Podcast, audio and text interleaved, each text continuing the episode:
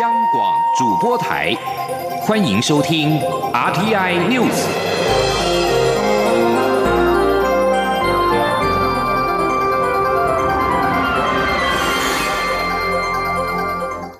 听众朋友您好，欢迎收听这节央广主播台提供给您的 RT News，我是张顺祥。对于我太平洋友邦所罗门群岛传出邦交恐生变，蔡英文总统今天上午受访时表示，我方已经掌握整个情况，也会尽最大力量稳固邦交国。请记者欧阳梦平的采访报道。根据澳洲媒体《澳洲人报》报道，我在太平洋友邦所罗门群岛新总理苏加瓦瑞表示，正在考虑和中华民国台湾断交，改与中国建交。对此，蔡英文总统二号上午受访时表示，会努力稳固邦交国。总统说：“这个事情外交部已经做了呃说明了哈，那呃整个情况我们都有啊掌握哈，那呃我们也会。”做外交上的努力来稳固我们的邦交国，好，那呃这段期间以来，中国对我们的打压确实是不断的，而且呃力道也越来越大哈。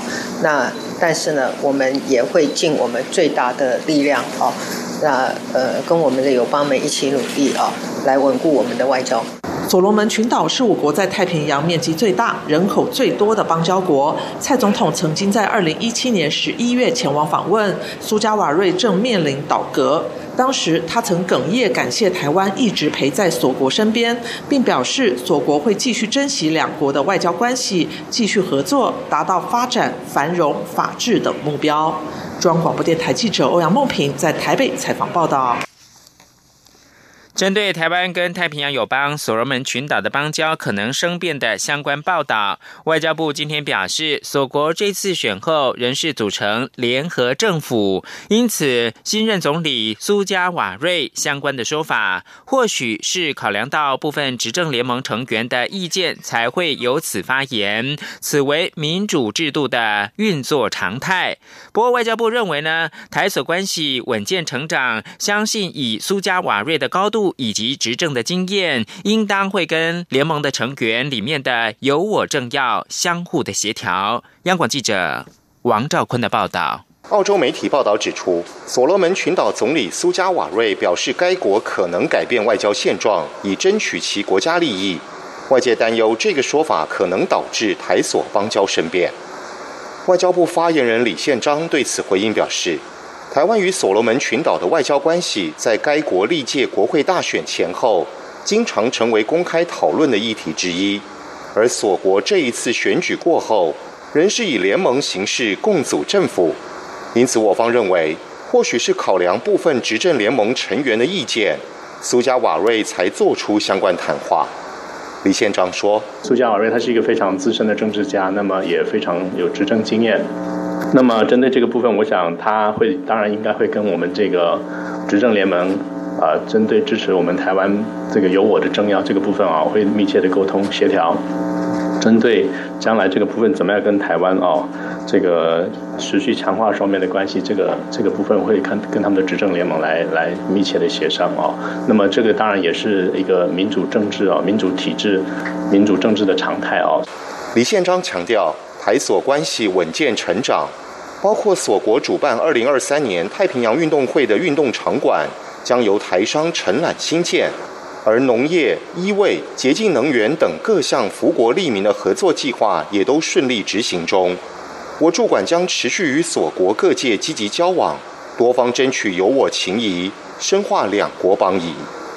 澳洲对所罗门群岛拥有高度影响力，李宪章表示。我方会与理念相近国家密切合作，共同促进区域的稳定、和平与繁荣。因此，凡是有助于巩固我与友邦关系、深化台湾在区域能量的事务，政府都会努力进行。中央广播电台记者王兆坤台北采访报道。接着把新闻焦点关注到是二零二零的总统初选，吴王会今天上午登场。立委王金平会后表示，他在会中表达了三点意见，包括了国民党不能因人设事，初选办法一定要符合公平公正的原则，并且重申自己参选到底的决心。此外，根据了解，王金平在会中也向吴敦义表达，初选应该采取。七三比，否则不公平。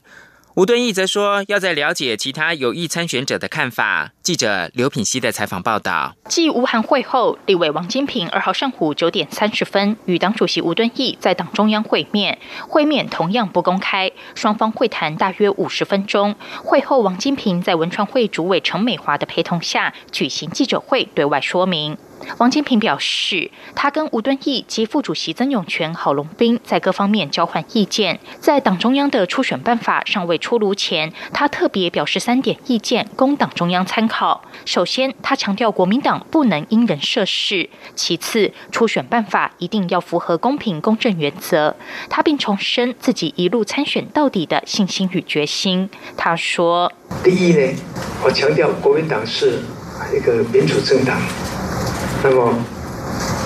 这个民主政党一定是不能以人设事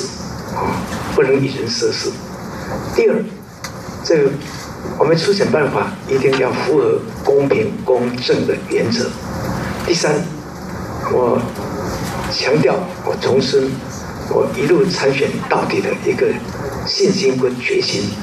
对于如果党中央举办辩论，是否会参加？王金平说：“非常愿意。至于是否希望所有人都能够参与辩论，王金平表示，党有党的提名作业，他予以尊重。”媒体询问如何看待高雄市长韩国瑜不愿参加辩论，王金平说：“他谈他个人，不谈其他的。”根据了解，王金平在会中将一篇《香港明报》标题为“他们愚蠢的距离”的报道拿给吴敦义看。报道内容主要是批评党中央已在延后初选时程，并打算更改初选办法，由七成民调、三成党员投票改为全民调，以及主动将韩国瑜纳入民调。党中央简直愚不可及。吴敦义当场研读报道内容，但并未多加评论。此外，王金平在会中向吴敦义表达，初选还是应该要有党员投票的比例。他已经依照中常会原先决定的七三比在经营党员关系，更改办法并不公平。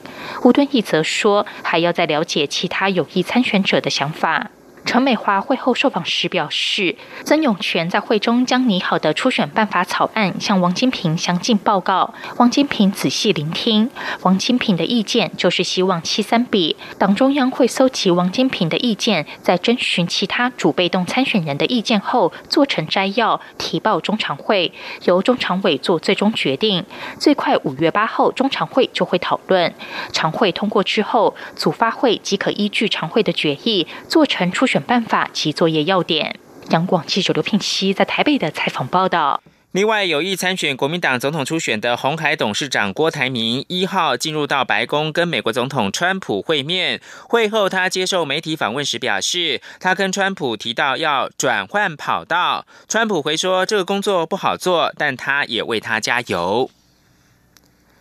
亲民党主席宋楚瑜日前接受新华社的专访，表示坚持两岸一中，追求统一的中国，并赞同中国国家主席习近平年初提出的民主协商。蔡英文总统今天受访时表示，他希望宋楚瑜能够自己出来对社会说清楚，如果宋楚瑜对一国两制保持肯定态度，将会请他离任总统府资政。蔡英文并且重申，台湾人民不能接受一国两制，坚持民主自由，对未来有自己的决定权是台湾人的底线，政治人物以及党派必须要共同的维持。焦点关注到立法院的外交及国防委员会，今天邀请国安局、陆委会等相关的单位报告中国假讯息新战之应应对策。国安局报告当中表示，中共正复制俄罗斯并吞克里米亚岛的模式，对我进行认知作战，手段包括了加工新闻事件回销台湾，变造争议事件改变台湾民众认知。掌握通路，将捏造的不实讯息扩散到台湾，以及指导同路配合引领风向等。请记者欧阳梦平的报道。国安局在报告中指出，根据国安单位搜获情资及合作友方交流研析所得，显示中共正复制俄罗斯并吞克里米亚岛的模式，利用我国民主社会、资讯自由开放以及法律层面的不足与漏洞，意图以散播争议讯息对我进行认知作战。国安局指出，中共散播争议讯息的手段及目的，包括刻意扭曲、直接作假、分化挑拨、威胁恫吓；模式则包括利用我国内新闻事件，以自制耸动标题方式进行加工，发布后经中国网络社群媒体转发，再回销至台湾各社群平台，或由大陆官媒、网络社群媒体以制作文字图卡的方式，刻意扭曲我国内热议事件，并借由五毛党、网络水军利用假账号翻墙进入台湾社群论坛发文。另外，陆媒也自行捏造不实讯息，并在大陆内容农场或特定网站张贴，再由台湾各社群媒体与公开论坛转传扩散。同时，陆方也透过指导同路配合，引领风向。国安局副局长陈文凡说：“第四是陆方指导同路配合，以领以礼封上。中共直接。”对在台路媒或同路的媒体提供特定报道内容及方向，散播分化台湾民众向心的争议讯息，导引其他媒体协力跟风报道。国安局指出，我方的应应对策与作为，包括贯彻依法行政原则，搜集足以影响我国安全或利益、扰乱社会安定的资讯，及时通报权责机关应处。权责部会以整合产官学研之力，建设资安基础防护能量，并透过教育加强国人的危机意识，强化媒体试读能力。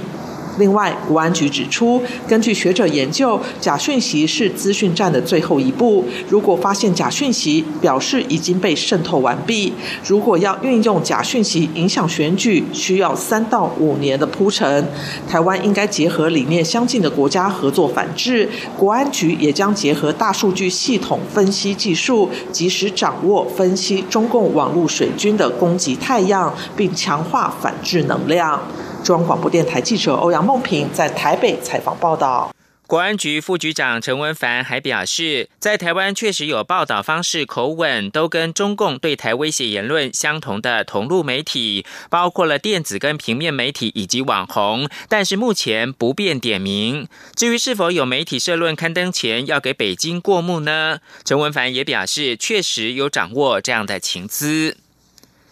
国际新闻。有反对派领袖号召起义行动，在一天之内迅速被平息。美国政府仍坚称委内瑞拉总统马杜洛来日不多，但专家警告，委内瑞拉僵局拖延已久，美国的选项越来越有限，而且美国可能高估了反对派领袖的实力。反对派领袖瓜伊多获得包括美国在内的五十多个国家承认为委内瑞拉临时总统。他在四月三十号宣称获得一群勇敢士兵的支持，号召数百民众涌入到首都卡拉卡斯一处的空军基地进行抗议行动，但在几个小时之内就被马杜洛政府米平。美国国务卿蓬佩奥一号警告，军事行动是可能的。事实上，美国过去三个月。来，虽然强力介入委内瑞拉政局，但做法只是制裁，其中包括了全面封杀委内瑞拉经济命脉的国营石油公司。国际危机组织的拉丁美洲项目主任艾文表示，委内瑞拉处于一个任何一方都无法击败对手的僵局，因此与对方坐下来谈是唯一能够解决问题的方法。焦点关注到英国首相梅伊一号将国防大臣威廉森革职，原因是他的部门涉嫌泄露政府有关中国华为技术公司参与英国五 G 网络建设的讨论内容。威廉森对此大喊冤枉，要求彻底调查，还他清白。威廉森致函梅伊。强烈认为事实并不是如此。威廉森透露，梅伊曾经给他机会自己请辞，但是他拒绝了，因为这不是是承认自己有罪。英国政府原已经因为脱欧危机而动荡不安，上个月爆发这起泄密丑闻之后再受震撼。最后提供给您是美国财政部长梅努钦一号表示。与中国的贸易谈判代表在北京完成成果丰硕的会谈。美国媒体则是报道，美中已经接近达成了贸易协定，甚至有消息人士透露，可能下个星期就会宣布达成协议。新闻由张顺祥编辑播报。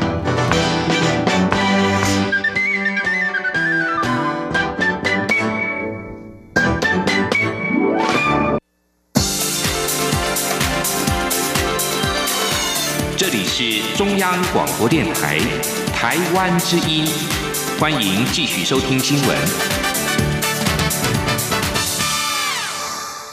欢迎继续收听新闻，我是陈怡君。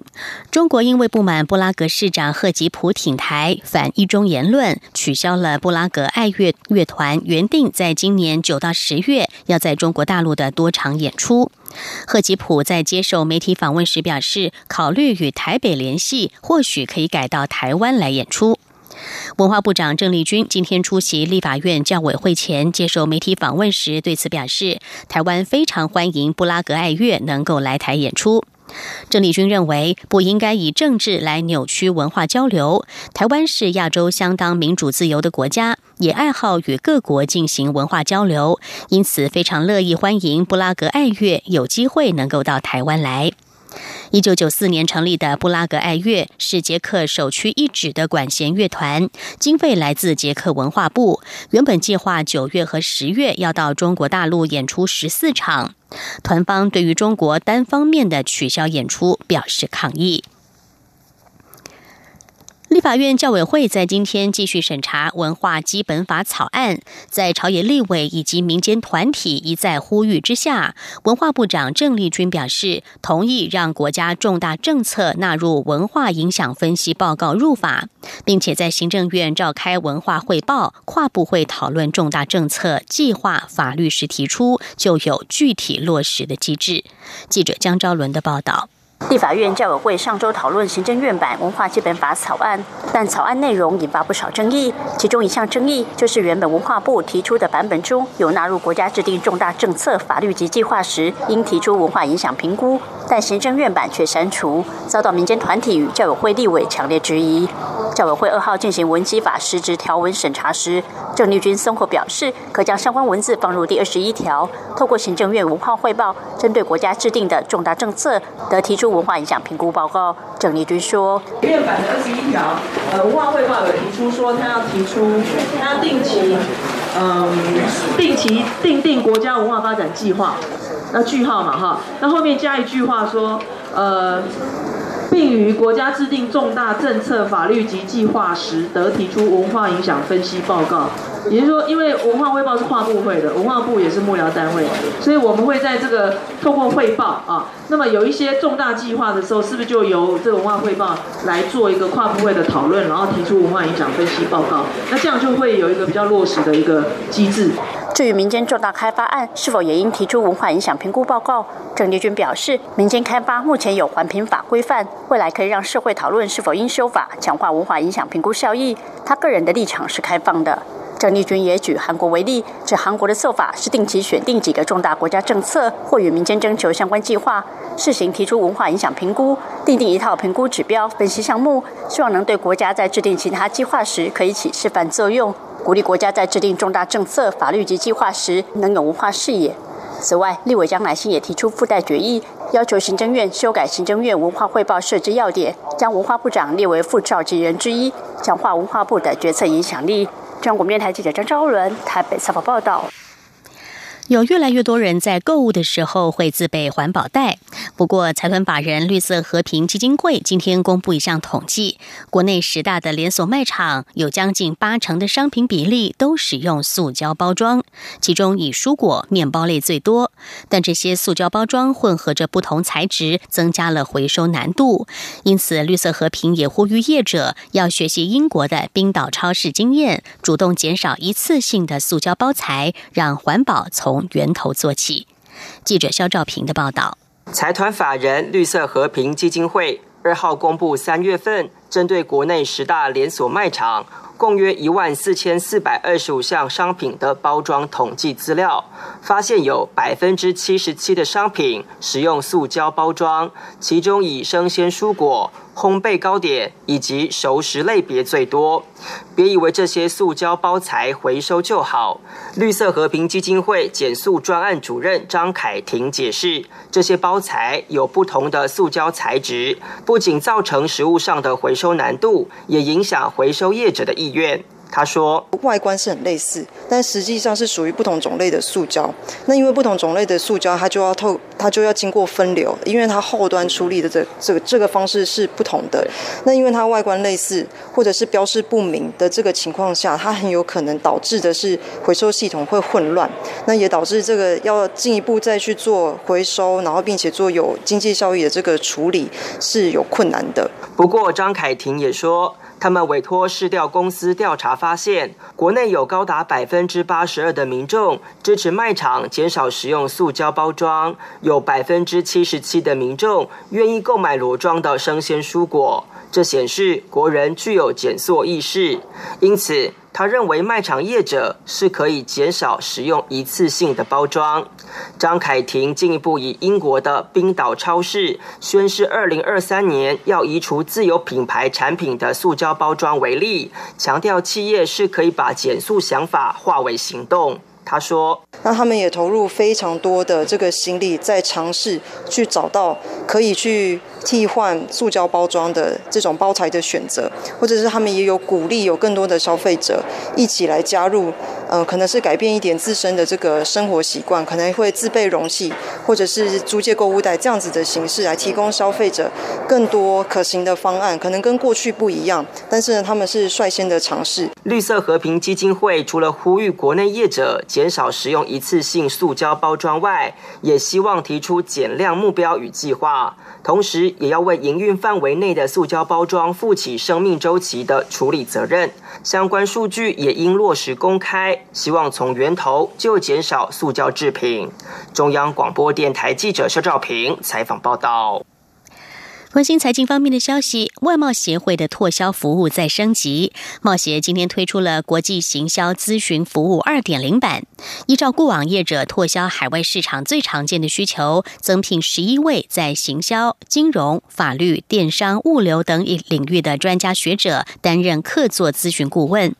冒险也提到，由于过去服务千家厂商的经验，以新南向市场相关问题为大宗，占了比例大约七成五。这次新增十一位顾问，将可以更全方位的协助业者打入新南向国家。记者谢嘉欣的报道。经济部二零一八中小企业白皮书提到，当前中小企业面临改善经营体质、加强数位化应用能力、应应国际市场变化、掌握拓销商机等挑战与转型方向。外贸协会二号宣布，升级版的国际行销咨询服务正式上线，从产品海外行销、国际法律、融资、跨境物流、电子商务等各面向一次南瓜，提供一站式的免费咨询服务，帮助中小企业整合拓销海外的金流、物流及资讯流。贸协秘书长叶明水指出，国际行销咨询服务一点零时代，主要是提供厂商做全球市场咨询。不过，根据统计，接获的咨询案件中，约有百分之七十五是与新南向市场相关，显示新南向市场仍是厂商眼中的重要市场。而此次推出的二点零服务，最重要就是强化顾问群，增聘十一位产学专家担任客座咨询顾问，可补足贸协不足之处，来帮助。厂商前进新南向市场，贸协秘书长叶明水说：“今天我们邀请的这些都可以提供新南向方面的服务，像银行、中小企业信保基金，像中小企业银行，他们在新南向都有很多据点。那另外，我们的物流协会在新南向也有据点。当然，还有其他的这些专家啊，学界的专家，他们也都平常做了很多咨询顾问的服务啊，法律的专家都是。”针对这新南向市场，提供很多华丽的案件。商务化相关的问题。至于前总统马英九批评新南向政策成效不如预期，反而增加来台非法打工与卖春人口，叶明水认为，现在已有很多中小企业成功进入新南向市场，这是过去没办法做到的。另外，在人的连结，也有很多新南向商务人士来台为台湾企业效力，且政府推动清真友善环境，让这些穆斯林商务人士、观光客能够适应台。台湾环境，这些都有助于台湾拓展海外经贸、人民友谊。而对于马英九提到新南向政策下对中国贸易依存度反而提高，叶明水回应差距其实有限，且去年整体出口年成长百分之五点八，是各个市场平均都有成长，是正面的事。新南向中国、非洲、中东都是重要市场，贸协会持续协助厂商拓销。中央广播电台记者谢嘉欣采访报道。中华经济研究院今天发布四月份制造业采购经理人指数 （PMI） 为百分之五十一点七，为二零一八年十一月以来首次转成扩张，突破百分之五十荣估线。非制造业采购经理人指数 （NMI） 则为百分之五十五点六，已经连续两个月呈现扩张，而且来到了二零一八年八月以来最快速的扩张速度。中经院院长陈思宽分析，主要是因为美中贸易战、中国经济走缓等不确定因素淡化，厂商态度谨慎不悲观。